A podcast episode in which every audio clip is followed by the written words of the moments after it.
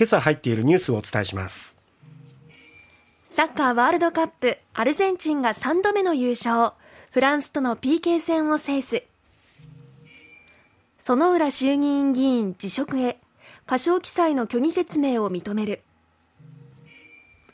北朝鮮日本海に弾道ミサイル2発発射。閣議決定した安保3文書に反発か。糸島で鳥インフルエンザの疑い。簡易検査で陽性。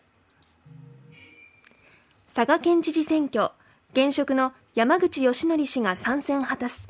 ただ国政課題への対応策示さず。まずはサッカーワールドカップ。11月20日に開幕したワールドカップも今日終わりましたね。はい。注目の決勝戦アルゼンチンとフランス。まあ熱戦でした。本当にすごい戦い見ました。僕はねディレイで見たんですよ。ああなるほど。ちょっとこんな声の状況なのでさすがにリアルタイムで見てたって言ったらもうバカ野郎って言われそうなんで 起きてからあのディレイで見ましたけどあのそれでも興奮をもらいましたね。は盛り上がったでしょうね。いや延長まで行って、はい、そしてさらに PK で決まる。まあ PK で決まるっていうのはね国ではありますけれども。そして決めるべき人がしっかり決めてっていうね、はい、このどちらが優勝するかっていう注目だけじゃなくてどちらのエースが得点王になるかっていう戦いでもあったんですよね。はい、というのも5得点同士でアルゼンチンのメッシそしてフランスのエムバペが並んでいて、はい、それぞれが得点を決め合って、はい、追い抜き追い越されみたいな状態が続いて、そして勝敗はねある意味一勝一敗だね。そうですね。あの、チームとしての勝利はアルゼンチン。はい。えー、本当に久しぶりの優勝おめでとうございます。はい、メッシとしては、唯一タイトルが取れてなかったのがワールドカップの優勝。あそこでずっとマラドーナとの比較で苦しんでいた部分があったんですが、はい、クラブチームでの優勝とか、はいはい、個人としての最優秀選手賞とか全部取ってきたんだけども、これでそのタイトルが一つ加わりまして、ワールドカップ優勝。もうこれで、もう完璧ですね、メッシは。で、一方、エムバペは、昨日、ハットトリックですよ。3得点取って、メッシを抜き、得点王。はい。準優勝ではありましたけれども、エムバペ個人としては、すごいですね。ただ、MVP は、うん。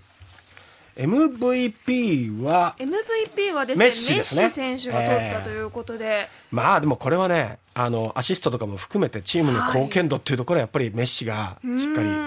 取った。まあこれはまあ文句なしですよね。でも本当にメッシよかった。なんか、ね、エムバペが勝つ、あのエムバペじゃない、フランスが勝つんじゃないかって勢い的にもね、はいチームのこう、レベル自体も、やっぱり上なんじゃないか、はい上り調子のフランスの上なんじゃないかって思われてたところ、いやー、なんかみんなでメッシを勝たせようっていう感じがね、チームからこう気迫が伝わってきましたね。いやー、本当にメッシ、そしてアルゼンチン、おめでとうございます。えーワールドカップでは3度目の優勝ということでした。さて、続いては朝日新聞の一面です。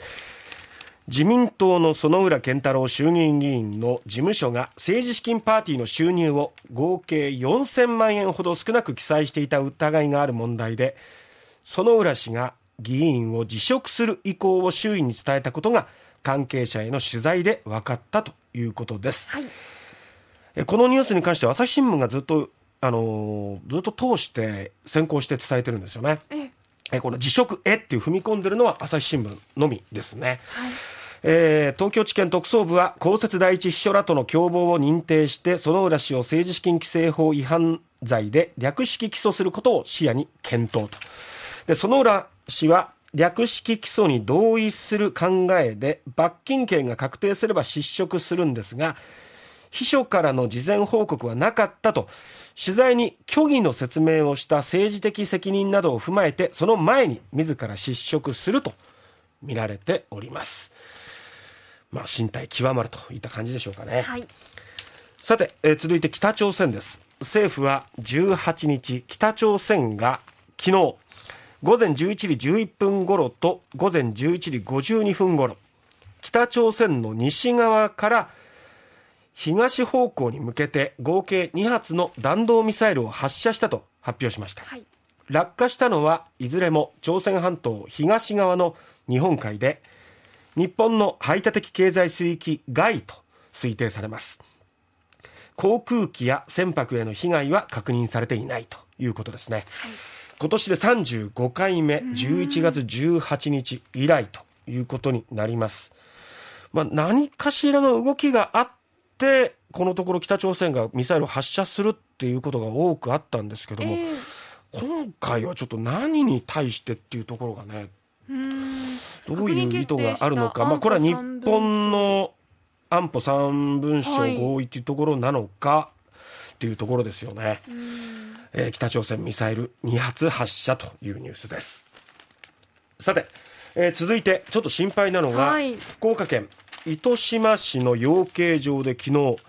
高病原性鳥インフルエンザが疑われる事例を確認したと発表しました。養鶏場は卵を取る鶏およそ5万4400羽を飼育していて、えー、遺伝子検査で陽性が確認された場合今簡易検査で陽性ですけれども、はい、遺伝子検査で陽性が確認された場合殺処分を開始。検査結果は今日の午前にも判明する見通しということになります、はい、でもしこれで、えー、遺伝子検査で陽性と確認された場合は半径3キロ圏内は鶏や卵の移動を禁じる移動制限区域、はい、そして3キロから10キロ圏内は県外への持ち出しを禁止する搬出制限区域となります。まあ、糸島というと本当経養鶏も盛んで、えーブランド化してますよね、まあ、いろんなブランド卵がありますからこれどういう影響が出るのか、うん、ちょっと心配ですね、ね、検査結果今日午前にも出るという見通しです、はい、えー、さて佐賀県知事選挙。18日、昨日ですね、投票、開票行われまして、無所属、現職の山口義則氏が参戦を果たしました。はい、投票率がやっぱり低かった。33.28%、過去最低を更新してしまいました。まあ、2期 8年の現県政の評価が最大の争点だったんですけれどもね。ただ、オスプレイに関してはあまり踏み込んだ議論をしなかったっていうところがちょっとね、なんかこう、物足りなさも感じましたけれどもね。